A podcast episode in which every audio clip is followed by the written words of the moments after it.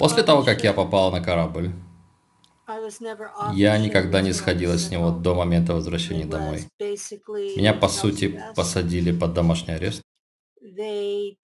Они не доверяли мне, потому что у меня была эмоциональная привязанность из-за моих любовных отношений. Я попал в категорию некой серой зоны. То есть я была слишком квалифицированная, чтобы от меня избавились, но слишком эмоциональная, чтобы мне можно было доверять. И поскольку я была гибридом драка, это привело немцев в замешательство. Потому что драка известна тем, что они не проявляют любовь, теплые чувства и все такое. Они были всегда известны тем, чего немцы ожидали от меня, то есть много секса и никакой привязанности.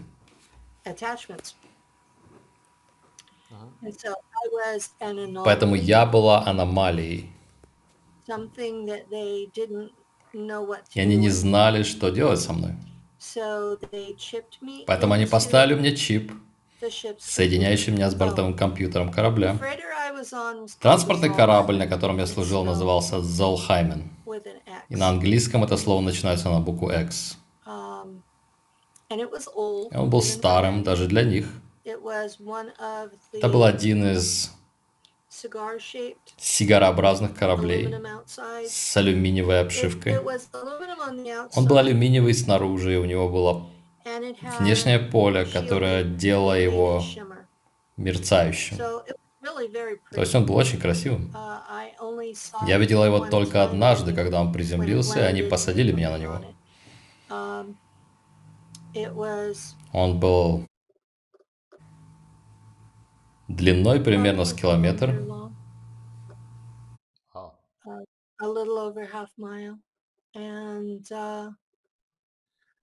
Я была одним из трех штурманов, которые были на борту.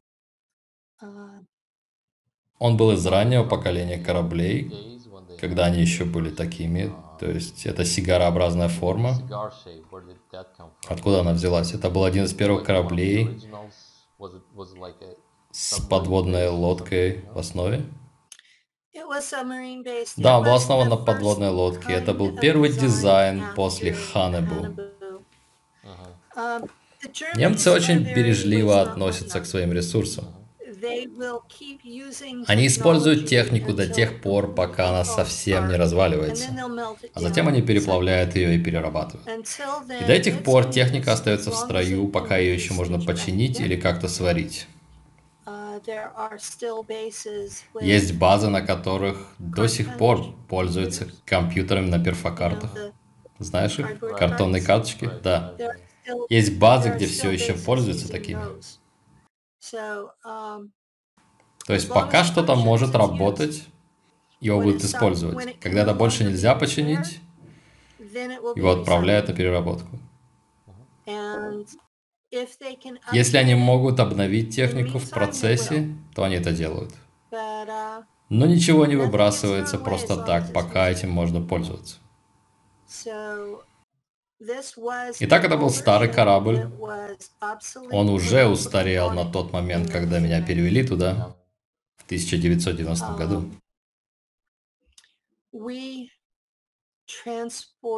Мы перевозили в основном людей,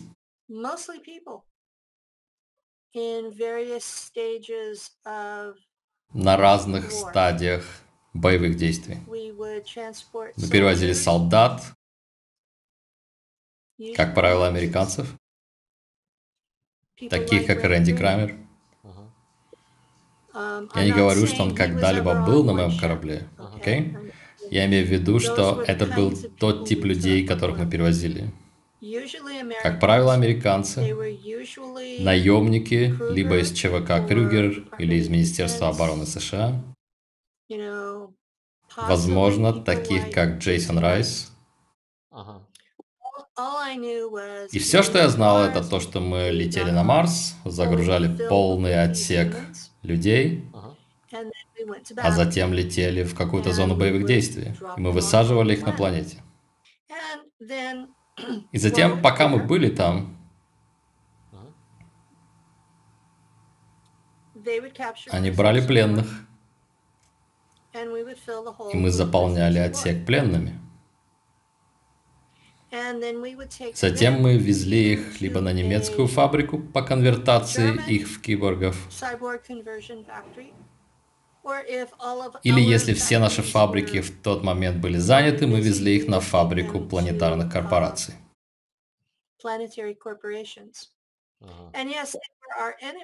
И да, они были нашими врагами, но мы могли получить от них более продвинутые технологии, чем у нас были в обмен на этих пленных. Поэтому с точки зрения немцев и корпораций это была взаимовыигрышная ситуация. Uh, большая часть киборгов, которые делали обе группы, так или иначе обменивались на продвинутые технологии. Немцы в основном получали технологии от Драка или Богомолов.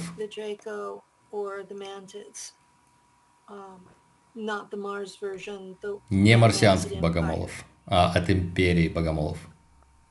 Uh, Есть также подчиненные расы, те, которых Драка подчинили себе, которые также делились технологиями в обмен на защиту.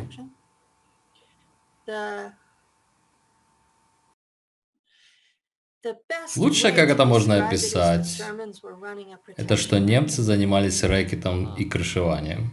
А, понятно. В стиле мафии, ясно. Крышеванием от кого? От драка? От себя самих? Разве не так работает мафия? Они продают тебе крышу от самих себя? А, ясно. Да. Да ладно тебе. В вашей стране тоже есть мафия. Но те, с кого они брали дань, это были планеты, которые уже были подчинены Драка? Да? Окей. Да, миры, которые уже были подчинены Драка. Um, У немцев есть репутация в космосе. Что если ты восстаешь против Драка, Драка не беспокоит тебя, пока ты не прекращаешь платить налоги. И затем они прилетают и тратят какое-то время на то, чтобы убедить тебя платить налоги. И вернуться к тому, чтобы быть уважаемым гражданином империи. Если ты продолжаешь бунтовать, они отправляют немцев. А немцы известны тем, что они хуже, чем драка. Я знаю из других альтеров, что однажды я вывела армаду кораблей из гиперпространства, мы материализовались на орбите, и планета мгновенно сдавалась драка. Они не хотели с нами связываться. Поэтому мы достигли той стадии, когда наша репутация была настолько плохой, что мы могли начать крышевать миры за деньги. То есть вы платите нам достаточно денег, а мы скажем Драка, что мы не будем трогать вас. Драка знает, что мы делаем, и они думают, что это очень смешно. Они говорят, а, вы, ребята, учитесь? О боже. Чем эти люди расплачиваются с немцами? В основном. Продвинутые технологии – это первое, что мы ищем. И затем продовольствие. Ага. У нас более тысячи колоний с миллиардом человек в каждой. Продовольствие всегда очень важная статья. И армия двигается за счет пропитания. Особенно еда, не сделанная в репликаторе. Что еще они делают? Официально у нас были разрешены только пиво и водка, но другие виды наркотиков также активно в ходу среди рядовых солдат.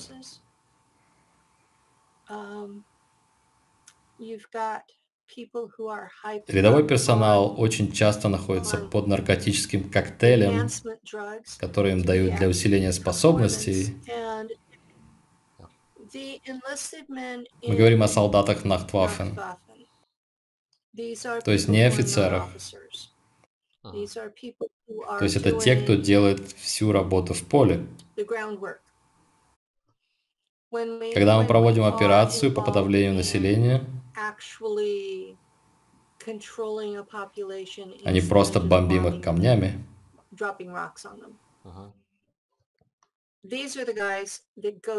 это ребята, которые высаживаются на поверхность делают всю основную работу. То есть это те, которые постоянно под препаратами готовы идти в бой.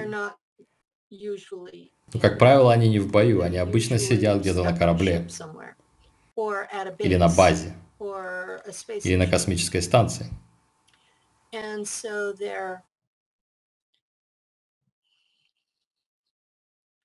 И поэтому есть очень много контрабандного товара, который у них в ходу. Итак, о войсках, которые вы перевозили, и о ваших рейсах. Эти прыжки в пространстве, они варьировались по продолжительности в зависимости от физического расстояния. Да. То есть, когда ты прыгаешь с Земли на Марс или с Марса в другое созвездие. И какая это продолжительность времени, чтобы, например, прыгнуть с Марса на другое созвездие или в другую звездную систему?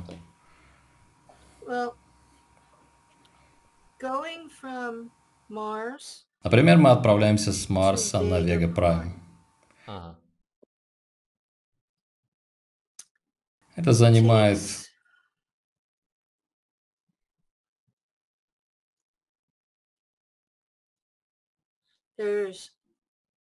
Есть портал,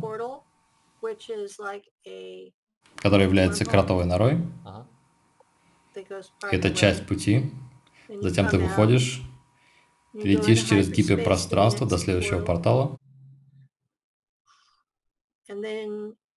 А затем ты проходишь через портал сквозь звезду.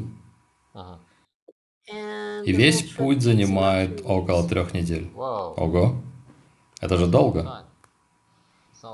То есть это не телепортация, как я ее себе представлял. Телепортация в реальном времени перемещает тебя только со скоростью света. А мы говорим о... Я не могу вспомнить точно, сколько световых лет отсюда до Веги. Угу. То есть такой полет все равно быстрее, чем телепортация. Но ты делаешь следующее. Ты выходишь с этого уровня, и обычно ты входишь в четвертое измерение. Это мир духов. Угу. Ты входишь туда, ты переносишь весь корабль и все, кто на борту,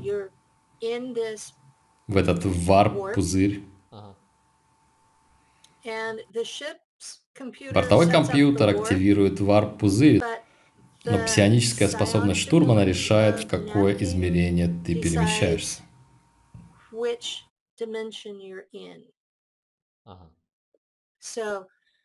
Я обычно выходила в четвертое измерение, потому что там нет такого количества физических предметов, и можно лететь ни во что не врезаясь.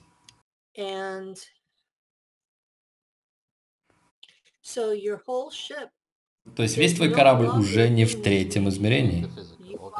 не в физическом.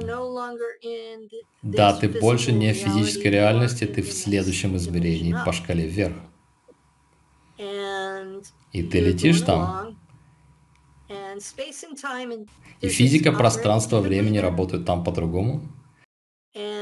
Поэтому нужно следить за тем, что люди думают, потому что они могут материализовать разные вещи там, манифестировать вещи. Они могут манифестировать много чего там. То есть там летают фантомы, там летают мыслеформы, кошмары людей, мыслеформы. Умершие люди появляются на корабле, потому что ты находишься в стране мертвых. У тебя есть период времени, в который ты путешествуешь. Теперь, когда ты решаешь вернуться в трехмерность, ты должен проследить, чтобы оставить все это позади. И это работа штурмана. Все это остается позади.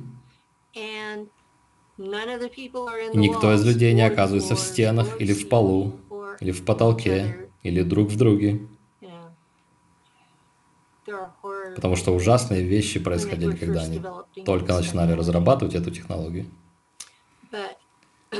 Ты также должен удостовериться, что когда ты возвращаешься в трехмерность, ты не оказываешься посреди какой-то звезды, или планеты, или астероида, или другого физического объекта, или в животе у пожирателя энергии. И вот где нужно использовать твою псионику. То есть ты должна предвидеть это, верно? Ты должен предвидеть, ты должен, будучи в одном измерении, видеть другое измерение одновременно. Ты смотришь на то, что там есть, и твой выбор в том, чтобы выйти здесь или чуть дальше.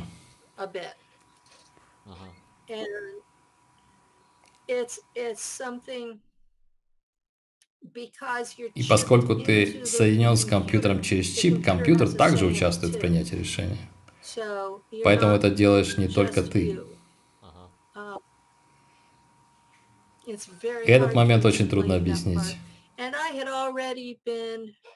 И на тот момент я уже была посвящена в Орден Черного Солнца. Поэтому я уже была слита с искусственным интеллектом во многих аспектах когда на меня установили чип. И это тоже приводило немцев в недоумение, потому что если ты уже в черном солнце, ты не должен создавать каких-то привязанностей. Ты должен быть полностью искусственным интеллектом по характеру. Поэтому они были в недоумении. То есть ты должна была быть бесчувственной, холодной, расчетливой. Единственные эмоции, которые есть у Драка и у членов Черного Солнца, это гнев. Ага, то есть черное солнце, после того, как ты употребляешь черную жижу, у тебя все равно остается гнев. Да, у тебя все равно остается гнев. И ты используешь энергию этого гнева для усиления псионики. Да, псионики. И в результате ты, но, хотя ты и не одет, но опять же наша форма была такая, как у них, ты становишься как Дарт Вейдер, по сути. Итак, сколько человек было в команде корабля? Кто был капитаном и как все управлялось? Капитаном был мужчина-немец. Почти все высшие офицеры мужчины. Я не могу вспомнить его лицо и его имя. И учитывая, что всех мужчин поддерживали в возрасте 35 лет, это очень странно, что у него были седые волосы. Очень странно. И обычно он носил черную форму для капитанского мостика. Это более парадная версия ежедневной формы. На мостике все должны были одеваться в более парадную одежду. Это было более официальное событие, быть на мостике но не как на каком-то торжестве. Для торжеств форма была белой. На мостике она была черной. А ребята, которые делали обычную работу, то есть механики, уборщики, все они носили серую форму, серый комбинезон. И этот комбинезон был очень удобным.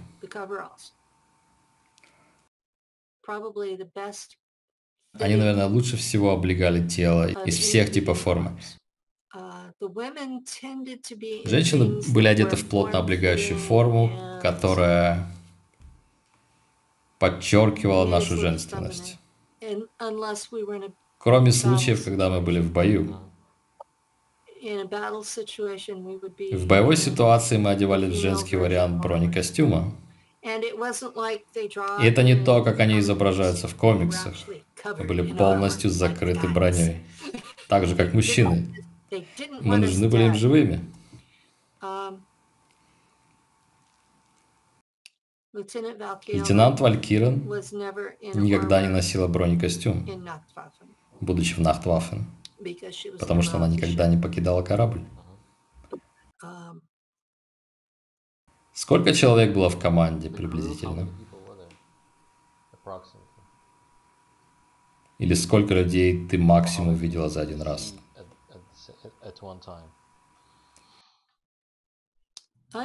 Я видела максимум человек 30 за один раз.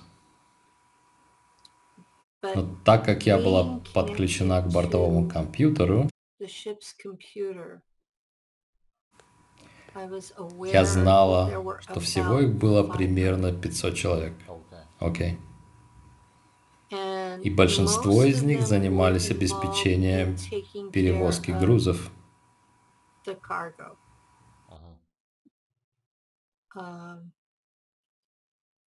потому что они всегда были поблизости с теми, кого мы перевозили.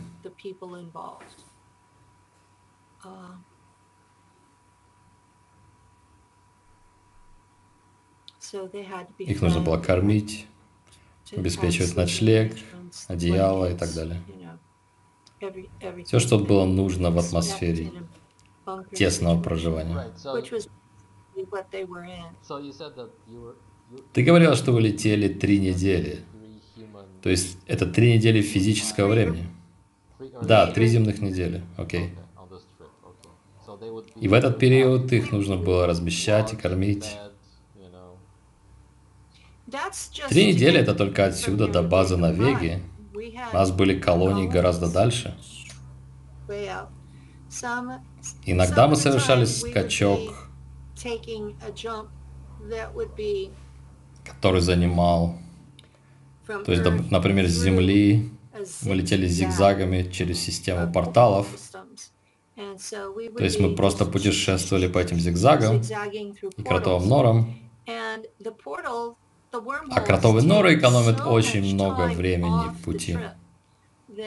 И это просто удивительно. Ты просто фух, и уже там.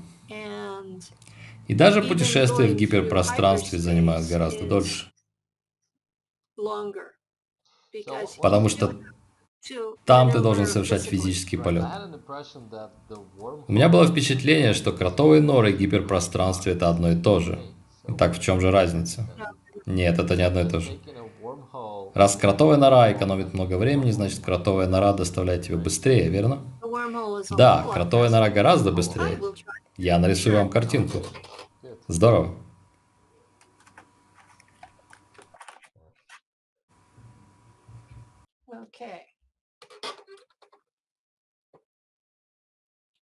Тебе видно? Да. Хорошо. Кротовая нора.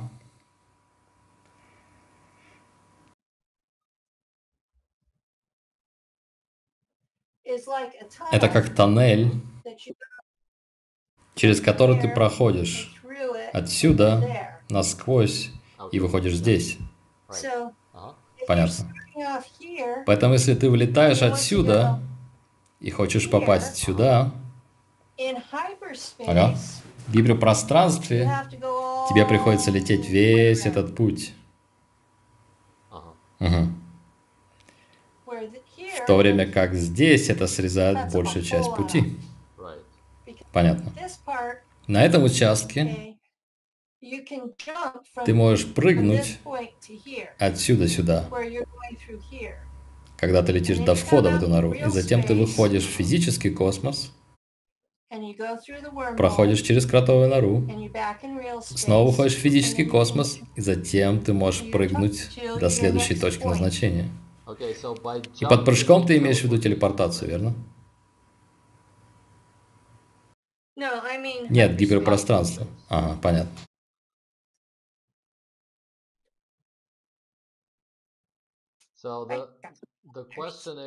Итак, вопрос такой, почему нельзя прыгнуть из точки А в точку Б напрямую? Зачем нужны кротовые норы? Разве нет технологии, которая позволяет открыть портал и просто прыгнуть из точки А в точку Б?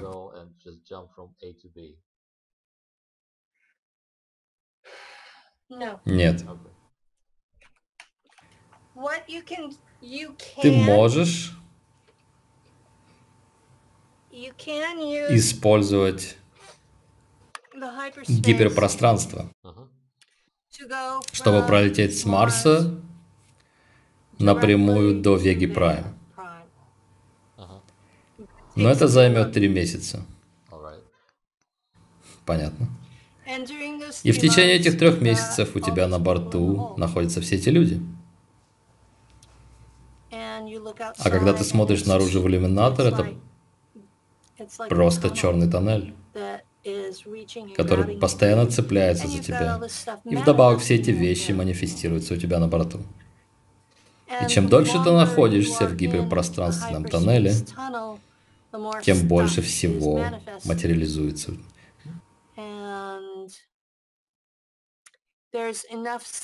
При всем при этом по пути ты цепляешь много чего, что уже было манифестировано до тебя. Если оказалось так, что при входе в портал к обшивке твоего корабля присосался пожиратель энергии, и ты отцепляешь его в тоннеле, он остается там. И он прыгает на следующий корабль, который будет там лететь. И к тому моменту он уже будет очень голодным, потому что в гиперпространстве для него нет источника пропитания, поэтому они просто... И в этом случае тебе будет очень трудно оторвать их от своего корабля.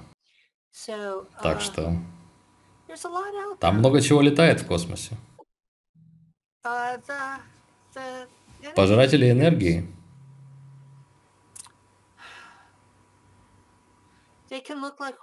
Они могут выглядеть как мечехвосты, как амебы, um, как медузы. Некоторые выглядят... Некоторые выглядят как ангелы. Это огромные фигуры, аморфные, которые похожи на тела, с крыльями. Они просто летят за тобой. И они издают что-то вроде песни сирен в этот момент. Но что касается времени перемещения, если удается найти естественную кротовую нору или часть системы порталов, оставшихся от расы строителей, это может сократить месяцы или даже годы времени твоего путешествия. Поэтому мы и пользуемся ими.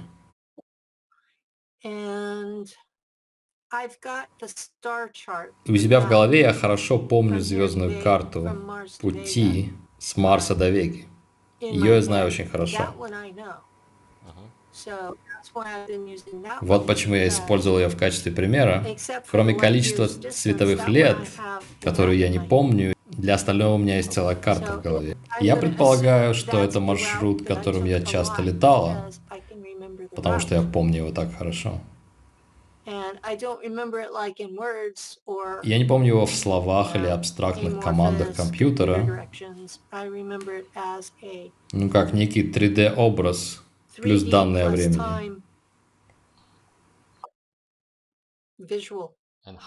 Путешествие в гиперпространстве – это сочетание расчетов бортового компьютера и псионических способностей штурмана. И это, по сути, тот же самый принцип, который использовался для работы сидения в Монтоке. Насколько быстро путешествие в гиперпространстве? Это быстрее скорости света, медленнее скорости света, быстрее скорости света. Потому что ты срезаешь путь через другое измерение. Но оно все равно не мгновенное, потому что речь идет о расстоянии в нескольких световых лет. Верно? Да. Если ты можешь составить маршрут так, чтобы прыгать от кротовой норы к другой норе, ты можешь перемещаться гораздо быстрее, верно? Да. Перемещение через кротовые норы почти мгновенное. Окей. Okay. И из Нью-Йорка на базу Арес Прима на Марсе вы перемещались с помощью телепортации и гиперпространства. И это заняло 20 минут. Да. Хорошо. Здорово. Интересно. А что насчет перемещений во времени? Когда вы возвращались на базу, вы должны были также тратить три недели. И таким образом получалось три недели с Марса до Веги, затем три недели на путь обратно. То есть получалось шесть недель, или вы могли вернуться назад во времени и оказаться на Марсе в момент вылета, скажем. Или как это работало? Как это работает? Мы назовем это обычным линейным временем. Сравним его с рекой. Понятно? Когда ты здесь и хочешь попасть туда, во времени, ты прыгаешь сюда, за пределы времени, и на этом плане ты можешь вернуться обратно в любую точку, какую пожелаешь. Ты можешь пойти отсюда сюда, затем прыгнуть в эту физическую локацию.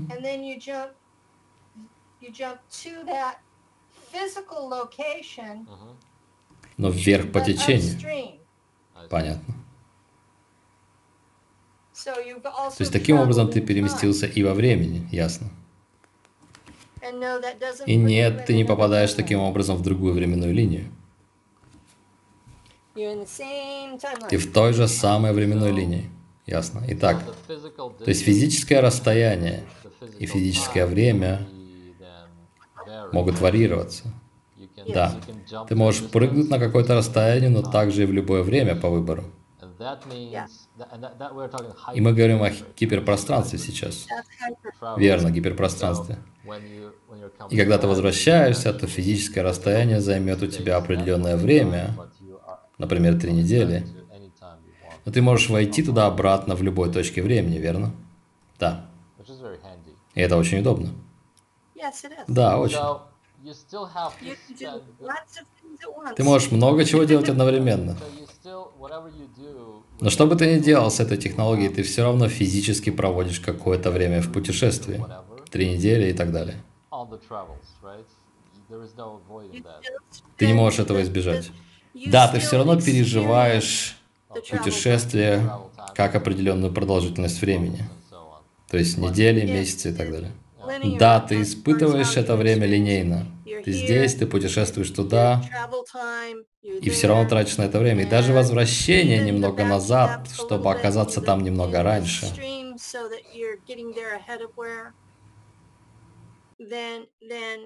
Даже это ты испытываешь линейно. Верно. Одно следует за другим и так далее. Понятно. Так же, как ты переживаешь время в обычной жизни на Земле. Одно следует за другим. Окей.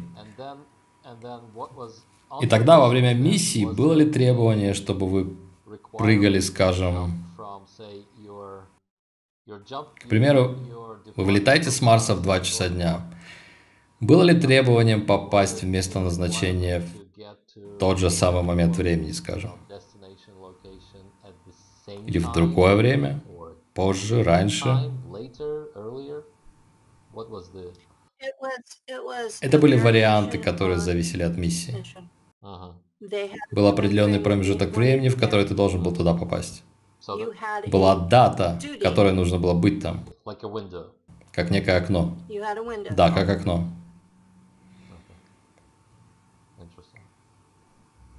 Но если ты слишком часто путешествовал назад во времени, тебе приходилось иметь дело с корпусом времени. И кто служит в этом корпусе? Uh, Они часть галактического руководства. Ясно, об этом мы поговорим позже, так как это большая тема, судя по всему. Uh, Галактическое руководство — это то, что осталось от руководящих органов, которые действовали еще во времена расы строителей. И они состояли из самых продвинутых рас на тот период. И со временем они добавляли новых членов, по мере того, как более старые расы вымирали и уходили, и они все еще стоят у руля. И даже Драка вынуждены им подчиняться. Окей. But Но в то же время они уже не настолько сильны, как это было в прошлом. Но у них есть несколько подразделений. У них есть хранители или стражи, это их военное крыло. Совет Пяти – это их суд. А корпус времени – это те, кто следит за нарушениями со временем. Потому что этот поток времени должен оставаться неизменным, чтобы все работало как нужно. Если ты возвращаешься в прошлое и нарушаешь что-то, то ты нарушаешь линию времени. А это влияет не только на тебя, но и на всех остальных на этой временной линии. The timeline. And so the time core is set Так, корпус времени был основан для того, чтобы поддерживать порядок во времени, чтобы остальные не страдали из-за того, что кто-то один решил сделать что-то для одного себя. Ты говорил, что если прыгать во времени слишком много раз, это создает проблему. И сколько же раз нужно прыгнуть? Если прыгать в прошлое, да, если прыгать в прошлое, верно. Если ты прыгаешь назад слишком много, когда возвращаешься на базу на Марсе, например,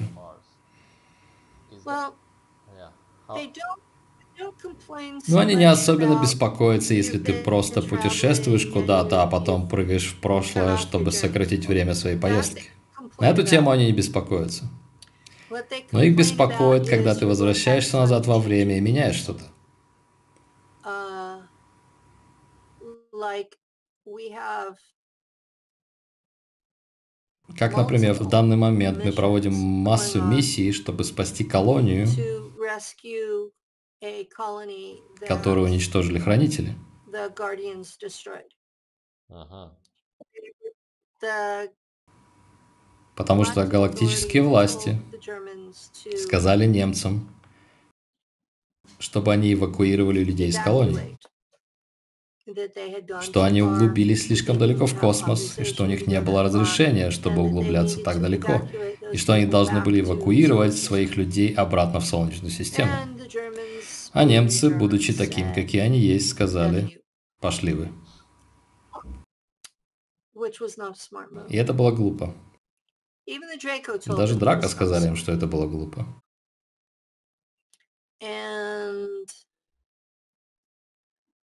И destroyed the planet галактическое руководство уничтожило эту планету with several с несколькими миллиардами людей. Из этого видно, что они не очень-то доброжелательная группа, потому что не все те люди на той планете были военными, это целая группа людей и существ. Зачем их уничтожать? Они мыслят категориями рас, а не индивидов. Uh, И за 400 400 years лет, пока немцы владели этой uh, планетой,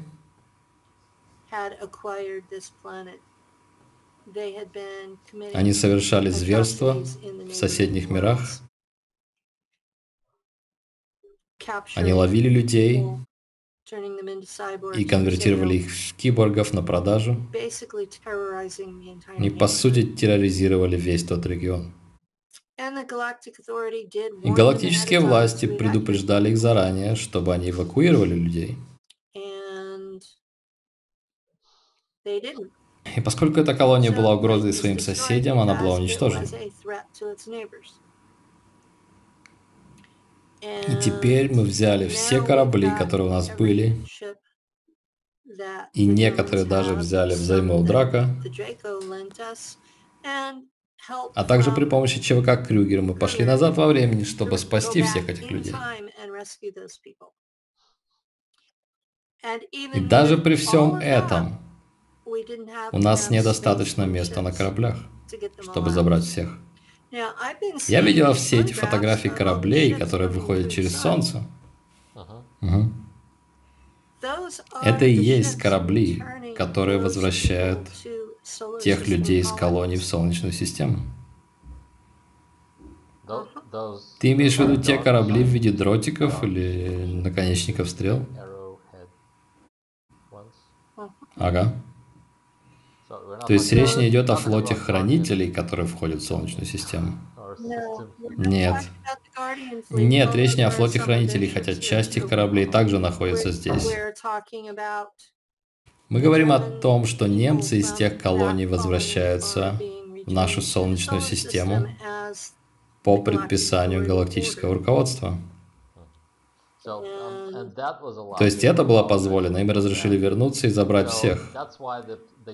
Возможно, поэтому планета была уничтожена, потому что они знали, что есть запасной вариант.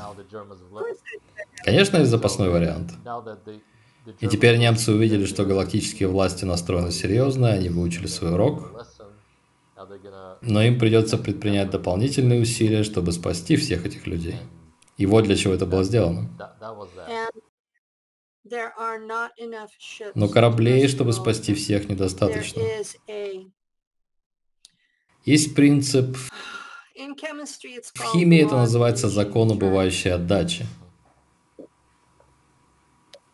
Когда становится все труднее и труднее возвращаться в одну и ту же точку во времени.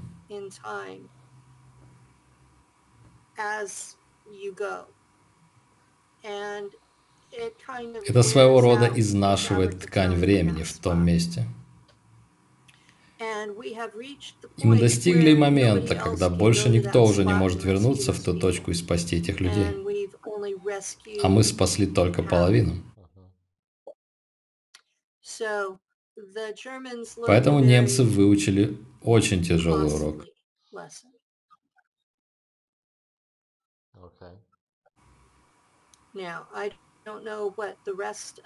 Я не знаю, что будет дальше. То, что я узнал от хранителей, с которыми я общаюсь, это то, что все немецкие колонисты, все эти колонии будут отправлены обратно в Солнечную систему. Я не знаю, где мы разместим всех этих людей. Правда? Речь идет о триллионе людей.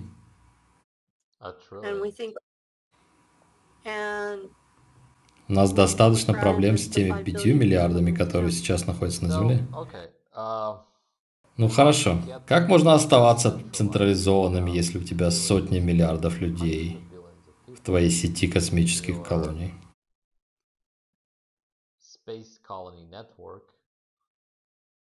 Есть ли вообще какая-то централизация? Или они просто дают им возможность развиваться, как они хотят?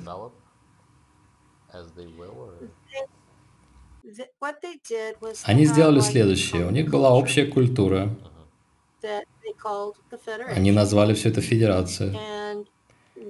Как только колония становилась самодостаточной, она превращалась в независимую страну. Внутри федерации. Она была самоуправляемой, самодостаточной. Uh, От них требуется отдавать определенное количество солдат каждый год для флота. Да, для флота. Uh, Если они находились внутри империи Драка, то они должны были платить налоги Драка. Поэтому Драка были рады этим колониям, потому что они платили налоги. Но они были не очень рады тому, что галактические власти сделали. Я не знаю, что будет с контрактами, потому что Драка очень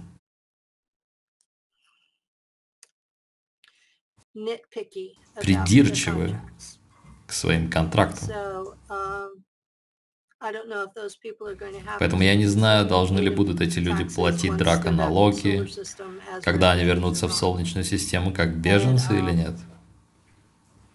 Но насколько я узнал от хранителей, с которыми я общалась, все группы людей, которые находятся там, людей Земли, будут оттеснены обратно в Солнечную систему, внутрь облака Орта. И что мы будем заперты здесь,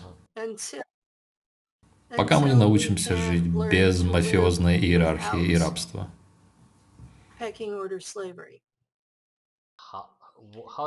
Как это коррелирует с тем, что делают драка в галактике и со всеми их зверствами? Многие люди сказали бы, что все начинается с драка и заканчивается на драка. И что как только драка уйдут, мы, возможно, наведем порядок, а может быть и не наведем, но вначале нам нужно избавиться от настоящей проблемы, то есть от Империи Драка. Империя Драка не является причиной зверств. Причина в людях. Мы выходим в космос. История, которую мне рассказали хранители, говорит, что каждые 15-20 тысяч лет мы покидаем планету, мы выходим в космос, мы совершаем все эти зверства, и что хранителям приходится возвращать нас назад. Что они дают нам выбор? Оставить бандитский режим с рабством или стать галактической цивилизацией класса 0. И что до сих пор мы всегда выбирали оставить бандитскую иерархию и режим с рабством. И когда мы делаем этот выбор, они позволяют произойти природной катастрофе, которая возвращает нас в каменный век. И мы начинаем все сначала. И эта циклическая катастрофа может быть предотвращена. У них есть для этого нужные технологии. И они бы сделали это, если бы мы выбрали отказаться от рабства. И под рабством ты имеешь в виду космическое рабство? Это рабство на Земле? Это долговое рабство? То есть, когда человек должен работать без остановки, просто чтобы оплатить счета? Это бандитская иерархия, когда есть элиты, есть менеджеры и обычные люди, которые работают всю жизнь и ничего не получают. Это религии, центром которых являются инопланетные существа, которые говорят нам, что делать вместо нашей естественной духовности. На этой планете есть настоящие религии. В основном это шаманизм и верования, связанные с природой. А везде, где есть небесное божество, это просто поклонение инопланетянину. И они хотят, чтобы все это прекратилось. Они хотят, чтобы мы достигли уровня, когда мы ценим друг друга, когда мы заботимся о каждом отдельном человеке на планете, независимо от того, какой мы видим его ценность, неважно, считаем ли мы, что он заслуживает этого или нет. Он должен получать базовое обеспечение, жилье, одежду, пропитание и базовое образование. Бесплатно. Это ничего не должно ему стоить. Это то, чего хочет от нас галактическое руководство. А что тогда с дракой, которые берут налог с планеты? Это что является частью нашей общей школы, так сказать? Для нашей цивилизации? Драка берут часть ВВП планеты. То есть им позволяется это делать. Да, им позволяется это делать. Но почему? Наши предки заключили с ними договор. Кто именно? Мы говорим о времени, которое Библия называет временем Адава и Евы еще. Ага. Ага. Змей-искуситель в саду? Змей в саду был гибридом анунаков и драка. Окей. Кажется, его звали Энки. Okay, so right. Итак, хорошо. Должны ли мы также выяснить, что мы состоим в этом договоре и аннулировать его как-то или нет? Это возможно? Некоторые контракты нельзя разорвать. Хорошо, с моей точки зрения, как американки, it would be like это как если бы Канзас "I don't want заявил, to что больше не United хочет States быть частью anymore." США. Ага. How far Как далеко смогли бы уйти чеченцы в Советском Союзе? То есть мы говорим о чем-то подобном, когда ты часть чего-то большего. Ты рождаешься внутри этого. Договор заключен. И пока империя драка не падет сама по себе, ты будешь ее частью. И поскольку их продолжительность жизни полмиллиона лет, они будут жить гораздо дольше, чем ты. Поэтому это одна из вещей, когда тебе просто придется сказать, "We're нам никуда от этого не деться, это данность. Драка – это часть нашей жизни. И пока мы платим налоги, они не будут нас беспокоить. А что хранители говорят по поводу причины, по которой мы делаем все это периодически? Когда мы выходим в космос и сеем весь этот беспорядок, это из-за нашей генетики, это потому что мы недостаточно развиты духовно, или в чем причина? Ну, они считают нас примитивной расой.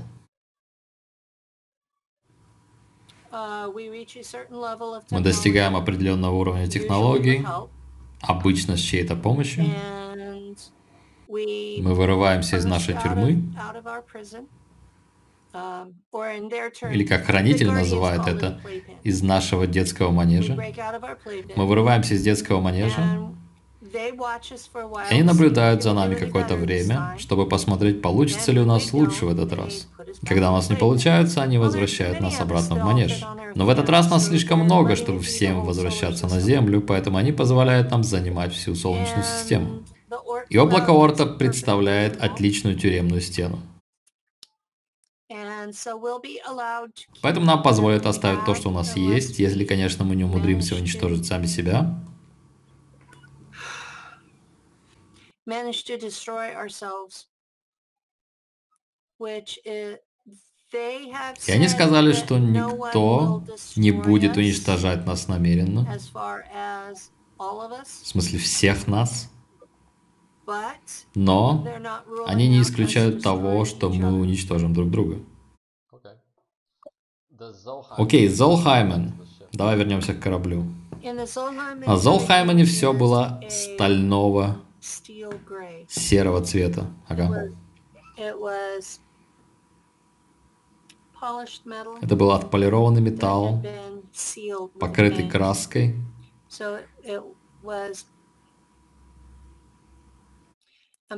Поэтому поверхность была матовой, а не блестящей. Но этот серый цвет был повсюду. Обивка сидений была более светло-серого оттенка. Поэтому это не был однородный серый цвет. То есть кто-то занимался разработкой колористики там. На всех немецких объектах, места, где проводятся совещания перед миссиями, имеют подиум,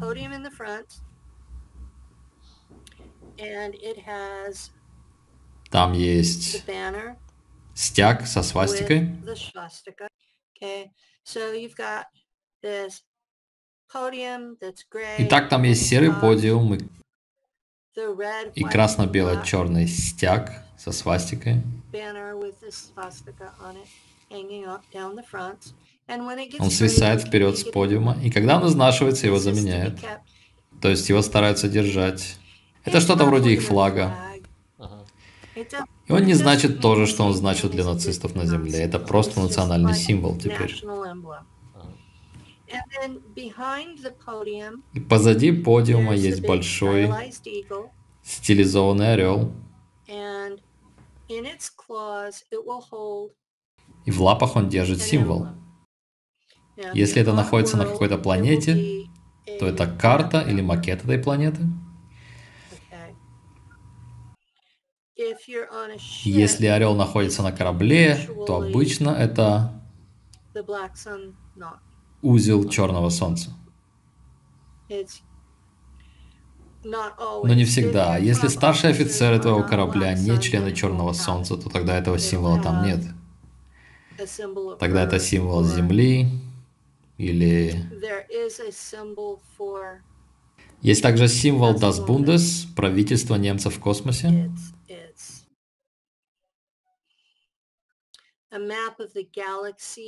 И это обычно карта галактики с областью, где находятся все колонии. Она инструктирована кристаллами, но они выглядят почти как бриллианты, настолько они отполированы. Поэтому эти штучки вставлены в символ. Это очень красиво. И это выполнено из блестящего серого металла. Совещания и инструктажи проводятся с помощью голограмм. И они очень классные. Голограммы. Да, голограммы очень хорошие. То есть ты прямо видишь... Это как трехмерное видео. Поэтому ты знаешь, что происходит. Когда тебе что-то показывают, это как будто ты находишься посреди этого видео. Немецкий офицер проводит инструктаж на один на немецком. И там есть какой-то переводчик, который позволяет людям, которые не говорят по-немецки, услышать все на их языке. Солдаты, которых мы перевозили, не всегда были немцами. И у них были командующие офицеры, которых приглашали на эти совещания. Или на некоторые совещания. И в какой-то момент их просили выйти, и остальная информация была уже для наших ушей. Но перед каждой сменой у офицеров было свое совещание, и затем отдельное совещание для рядового персонала.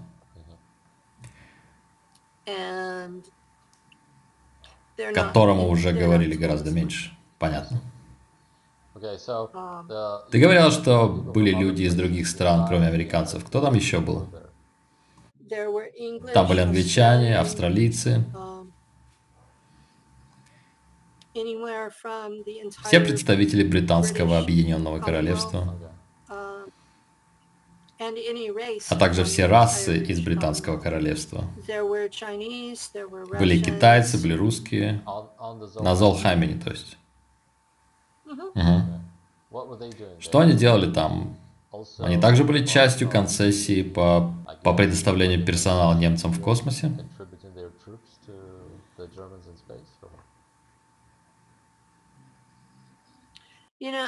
Ты знаешь, это была одна из вещей, о которых я даже не задумывалась тогда. Мне просто говорили, что мы перевозим тех-то и тех-то. Понятно, но ты видела, как ты понимала, что это были? То есть китайцы, конечно, выглядят как азиаты. Но как ты могла понять, что это были русские, например? Русские были в зеленой форме.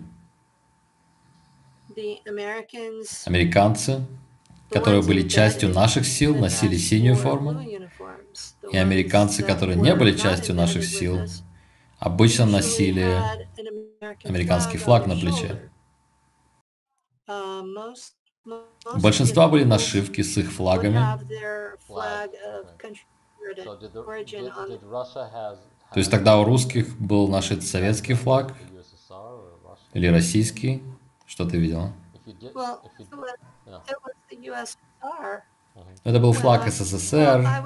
Я служила на Золхаймен с 90 по 2014 годы. Поэтому я видела, как флаг сменился с СССР на Российскую Федерацию. Но мы не понимали политических нюансов.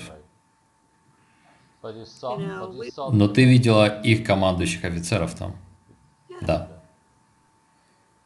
Да. И что они делали? Они, они занимались тем же, что и немцы? Я была лейтенантом, я присутствовал на брифингах для офицеров. И командующие офицеры тоже там присутствовали. То есть все, кто присутствовал на корабле, они также отправлялись на планету, чтобы высадиться там вместе с немцами для той же работы. Угу.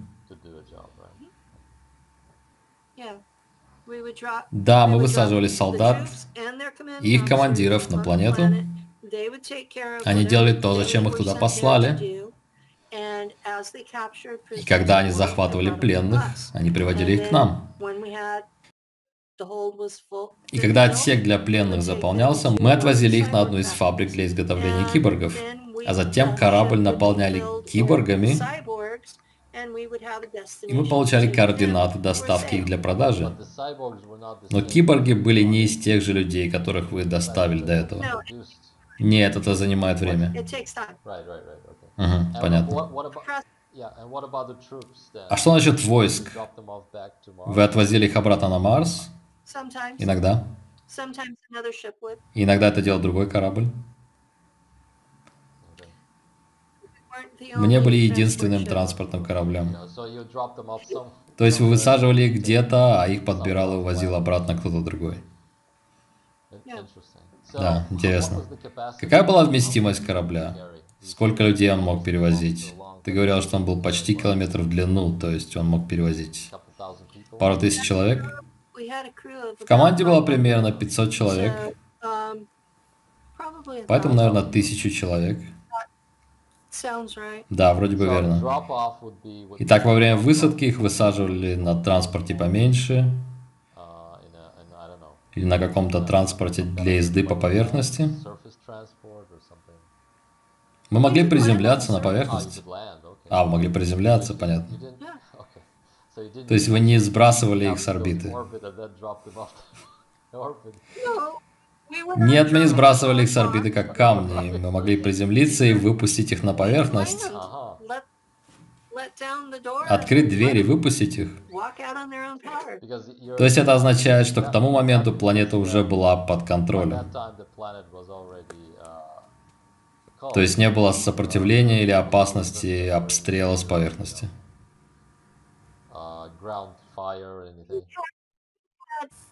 У нас были силовые поля. У нас была защита, энергетическая защита.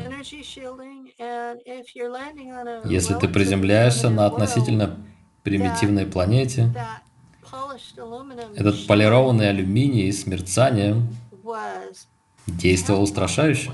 Боже. Понимаешь? Ты садишься на планете, которая находится на земном уровне развития, и выпускаешь войска, это мерцание на зеркальной алюминиевой обшивке вселяет сильнейший страх. Почти такой же страх, как черные корабли в форме капли. Поэтому да, это был очень простой дизайн. Цилиндр с закруглениями на концах.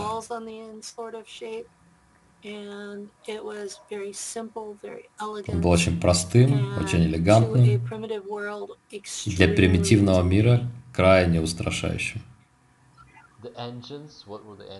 Что у вас были за двигатели? У нас была улучшенная версия колокола, диглоке. У нас была гораздо лучшая защита на нем. Один или несколько? У нас было по одному на каждом конце корабля. И это то, что было в, в разных концах. Потому что нужно было оставить больше места для установки защиты от радиации, чтобы защитить команду. У нас также были двигатели по бортам, плазмовые, и они были направляющие и тормозящие. Потому что в космосе нельзя пользоваться трением для остановки. Нужны тормозные системы. То есть двигатели, которые создают противоположную тягу. um, Итак, что еще у нас был гиперпространственный двигатель, разумеется. Временные двигатели. Ага. У нас было то, что называют EM двигателем, электромагнитным. Ну, мы называли его медно-микроволновым двигателем. Но здесь его называют электромагнитным. То есть делается колокол из меди, который бомбардируется микроволнами, и он производит энергию. So all, all of that То есть все это нужно было держать на корабле. Ага. Они нужны для разных мест. И что использовалось для прыжков в гиперпространство? Что за двигатель активировался? Нужно было активировать электромагнитный двигатель, если была возможность, потому что он создает так красивое каплевидное поле, и выходить в гиперпространство внутри этого поля безопасно. Потому что если ты выходишь в гиперпространство из атмосферы, ты оставляешь дыру, которая вытягивает всю атмосферу планеты. О, ясно. Лучше этого не делать. Ни в коем случае. Да, кстати, ты сказал, что ты оставляешь за собой дыру. Как скоро эта дыра закрывается после того, как ты улетаешь через нее? Если она вытягивает воздух, то она не закроется. Но если нет никаких веществ, которые бы она вытягивала, она закрывается прямо позади тебя. Понятно. И для этого тебе нужно это поле. Это как вар-поле или что это?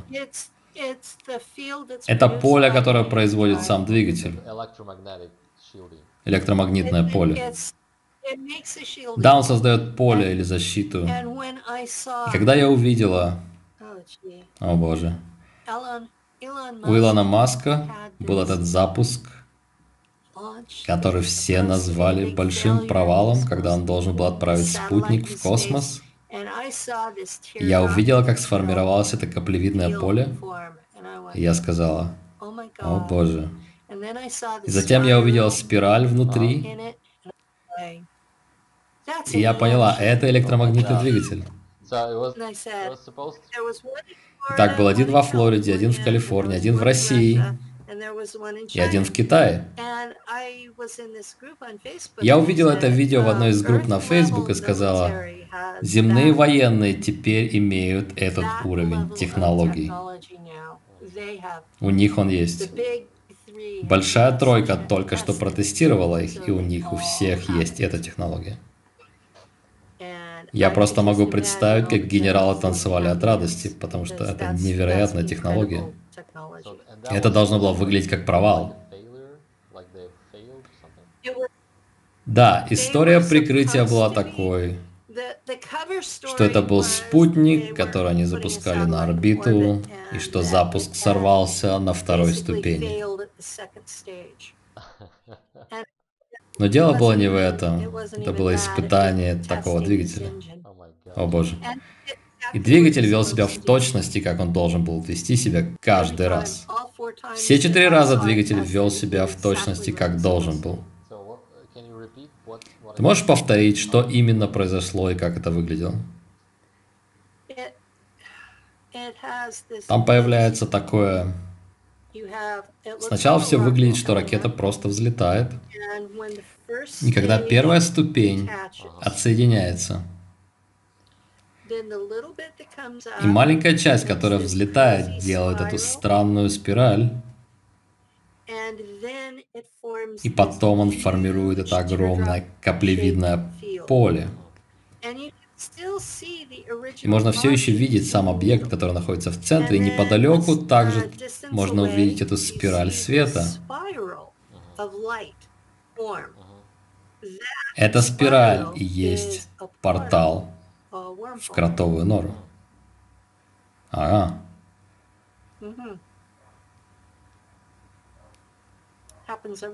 И это происходит каждый раз. Потрясающе. То есть все эти спирали в небе, которые мы видели на Ютубе, это были на самом деле открывающиеся порталы? Те, которые связаны с электромагнитным двигателем, да. Uh, Есть также те, которые связаны с uh-huh. One как тот, который был в Швеции. Кажется, он был uh, светло-голубого цвета. color. That one, that one was also. Это тоже был портал.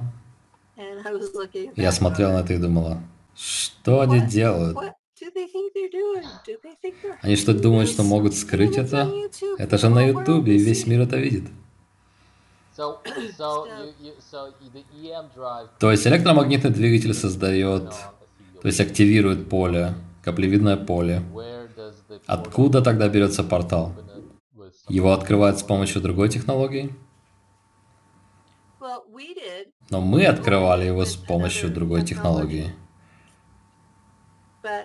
Но очевидно, что группа Илона Маска тестировала именно это, потому что it showed up на on Ютубе оно смотрелось отлично. Beautiful. So what do you do to turn the, the portal on? А что вы делали, чтобы открыть портал? Ты помнишь? Do you remember? It was a different Это button. была другая кнопка на пульте. Просто другая кнопка. Просто другая кнопка. Да ладно тебе, я сидел в кресле, которое выглядело как кресло дантиста. И у меня были такие мышки размером с мою руку с шариками посередине.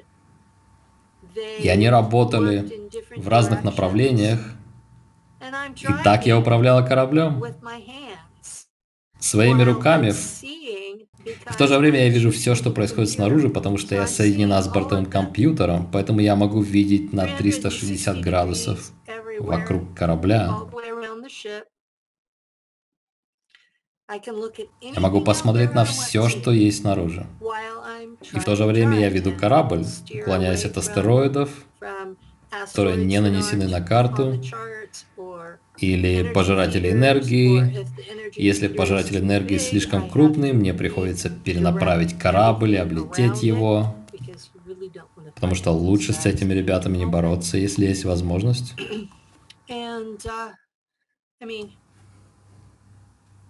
И ты слышал, что я сказала о размерах нашего корабля?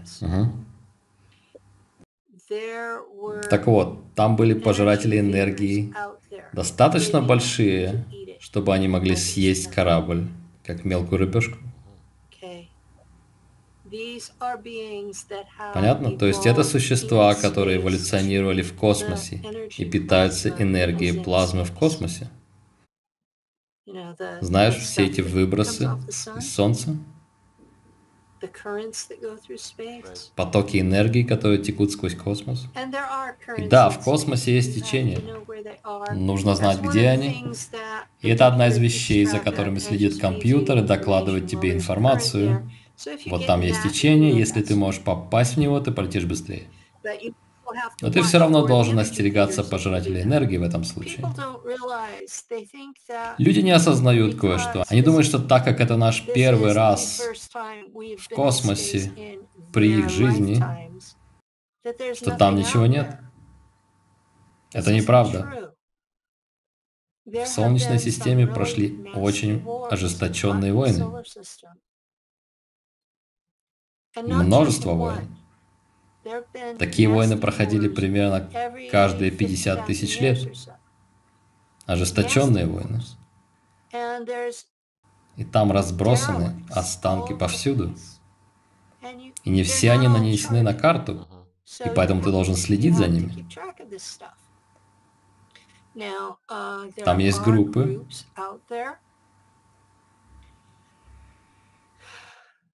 И планетарные корпорации – это одна из них, effort to усилия, чтобы найти эти останки и взять все, технологии, которые можно выделить из них, и переработать обломки.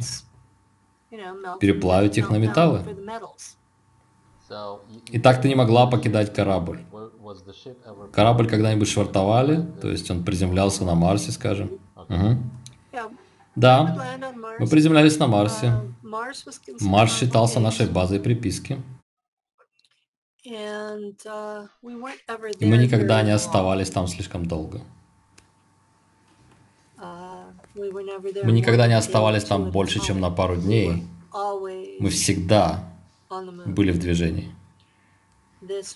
Это был... Может показаться, что транспортник для перевозки пехоты, то есть то, чем мы были по сути, не может быть слишком загружен. Но мы постоянно возили кого-то куда-то. Солдат, рабов и киборгов. Это то, что мы в основном возили. Повсюду. По всей империи Драка и всей территории немецких колоний.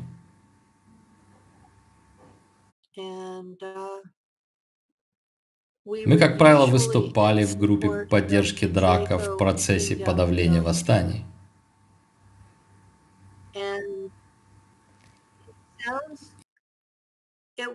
Из моего рассказа может показаться, что Драка теряли контроль над своей империей. Однако нужно понимать, насколько огромной она является.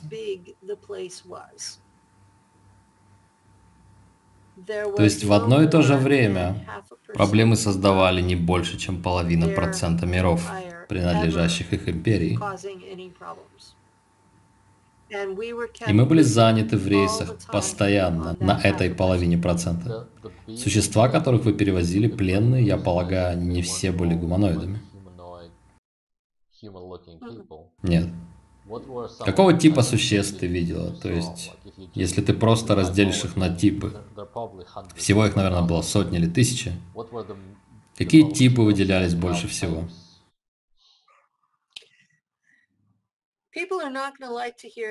Людям это не понравится, но почти у каждого животного на Земле есть разумная версия в космосе. Там действительно настолько много разных видов.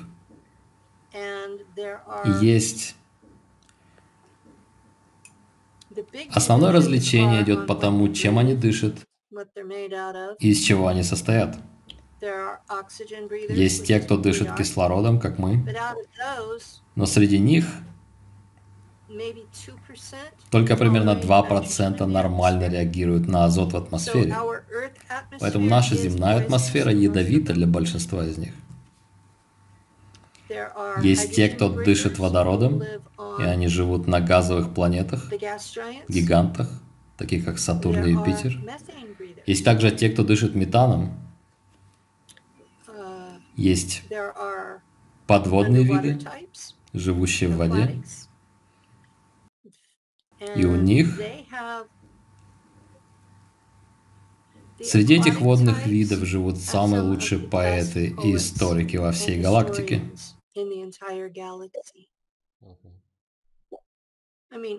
То есть мы говорим о существах, у которых нет рук, они не могут писать, они полностью телепатичны. Большинство из них также имеют либо световой язык, то есть биолюминесцентный способ общения, либо тональный язык, то есть общение звуками, то есть звуковые волны, сонары, клики. Да. Большая часть общения в галактике происходит через телепатию. Поэтому наш средний человек с улицы сильно проигрывает в этом плане. Таких даже не считают. Они считаются слишком отсталыми, чтобы общаться с ними. Фактически. Людям не понравится это, но большинство людей способны общаться телепатически. Но они не верят, когда слышат чьи-то мысли.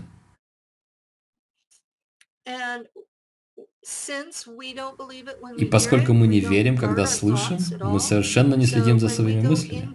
Поэтому, когда мы попадаем в телепатическую зону,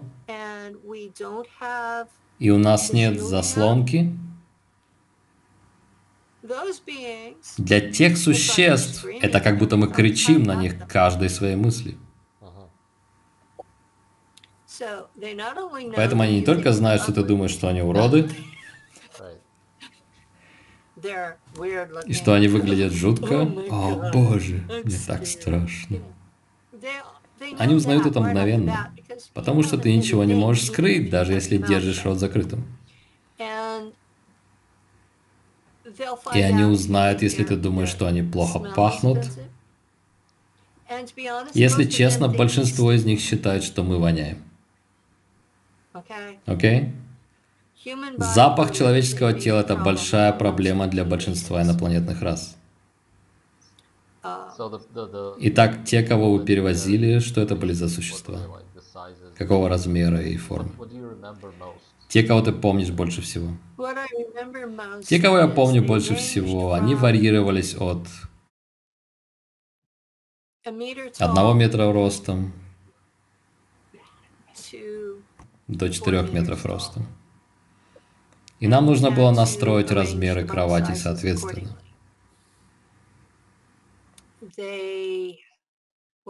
Они почти всегда общались телепатически, почти всегда были испуганы до смерти. Они хорошо понимали, какая судьба их ожидает. Им не было никакой пощады. Если они паниковали слишком сильно, мы помещали их в стазис. Но это было ради удобства немцев, а не самих существ. Там были расы насекомых, рептилий, млекопитающих всех видов. И почти все они были умнее, чем люди.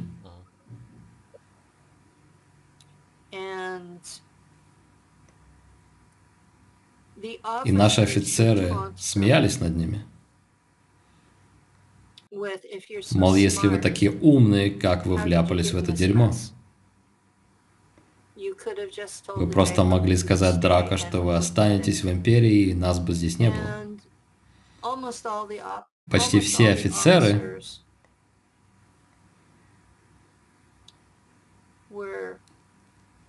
имели какой-то прибор, который переводил их слова на язык каждой конкретной расы.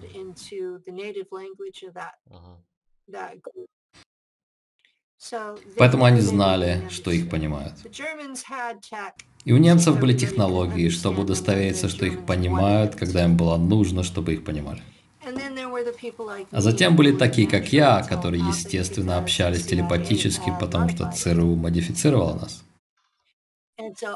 Поэтому мне приходилось слушать этих существ и их истерику. И со временем становилось все труднее и труднее блокировать эти мысли. И когда доходило до того, что эти мысли сводили меня с ума, внезапно все прекращалось, потому что бортовой компьютер отключал мою способность слышать все это. Но в такое время я была абсолютно бесполезна.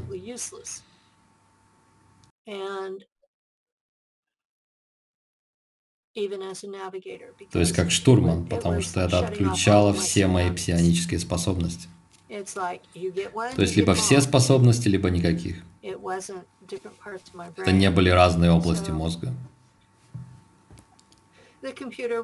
Поэтому компьютер давал мне успокоиться и затем включал их обратно. Потому что мне нужно было вести корабль. Мы даже не пытали их, мы очень хорошо о них заботились на обратном пути, за исключением офицеров, которые говорили им, что они сами навлекли это все на себя. Они пытались каким-то образом договориться с немцами, пока их везли. Каждый раз. Они считали, что они умнее нас. Каждый раз. Это то, что они каждый раз пытались сделать.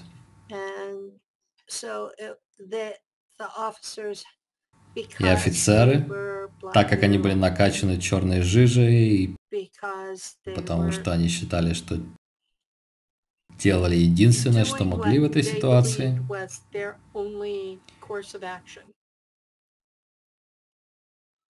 Um, И это очень важный момент, если кто-то убежден, что это единственное, что ему позволено делать. Um. И у нас у всех был чип в голове, который, если мы не подчинялись приказам, если мы думали о земле, думали о бунте или нападении на другого офицера, Uh-huh. uh, Чип вызывал steadily нас возрастающую головную боль до тех пор, пока мы просто не падали на пол. Если мы продолжали думать о чем-то таком, он взрывал нам голову. Uh, the same Это такой же чип, о котором говорит Тони Родригес, и который они вживляли рабам. Они ставили его всем нам. Бунт не был возможен. Поэтому ни в каком из отколовшихся альянсов нет немцев. И любой, кто заявляет, что это так, сумасшедший. Это невозможно. А можно ли как-то их дечипировать? Может ли кто-то поймать их и удалить чип как-то? Как удалить чип, который зарыт глубоко в твоем мозгу? Само удаление чипа убьет тебя. И он слишком глубоко сидит, чтобы удалить его с помощью магнитов и деактивировать его. Ты когда-нибудь была Там, где держали заключенных, то есть их держали отдельно в пассажирском отсеке, да? Они были там, куда мне не разрешалось ходить. Но ты могла все равно их видеть. Я могла слышать их телепатически. И ты могла видеть, как они выглядели, потому что у тебя был ментальный образ их в голове. Да, образ приходит через телепатию, то есть не через какую-либо систему наблюдения. Нет. Это было частью телепатии. То есть ты не могла ходить туда, где они были и так далее. Это было недоступно для меня. Мне разрешалось быть только в комнате, которая делилась с другой женщиной, штурманом. Затем я могла находиться в кают-компании, на моем рабочем месте, на мостике. и в комнате для совещаний перед миссиями. Uh-huh. И в коридорах между ними. И все. Мне даже не показывали весь корабль. Mhm. То есть ты никогда не была в других частях корабля. I knew from the ship's Я знала из схем на бортовом компьютере, где находились where двигатели, the engines were и что представлял из and себя kind из них. Но я не But I знала технических данных the- двигателей, I didn't know the um, engineering specs for them. то есть существ, которые были там. Ты were могла there, you видеть только в своем сознании. Ты никогда не видела их на поверхности и не участвовал в этих процессах. Нет. Um, Во время утренних совещаний перед сменой они показывали нам голографическое видео о том, что это были за люди, почему мы делали все это, сколько раз Драка обращались к ним, чтобы они изменили свое решение и так далее. То есть они готовили вас к тому, что вы на самом деле поступали правильно, что все было нормально, и что это было частью работы, и что ничего плохого в этом не было, верно? Да. И что эти люди сами навлекли это на себя. По сути, это как? В Америке это um, было бы как если бы Национальная гвардия отправилась куда-то для зачистки местности после бунта. То есть эти люди совершили то-то и то-то, они должны быть посажены в тюрьму. Они заслужили такую участь.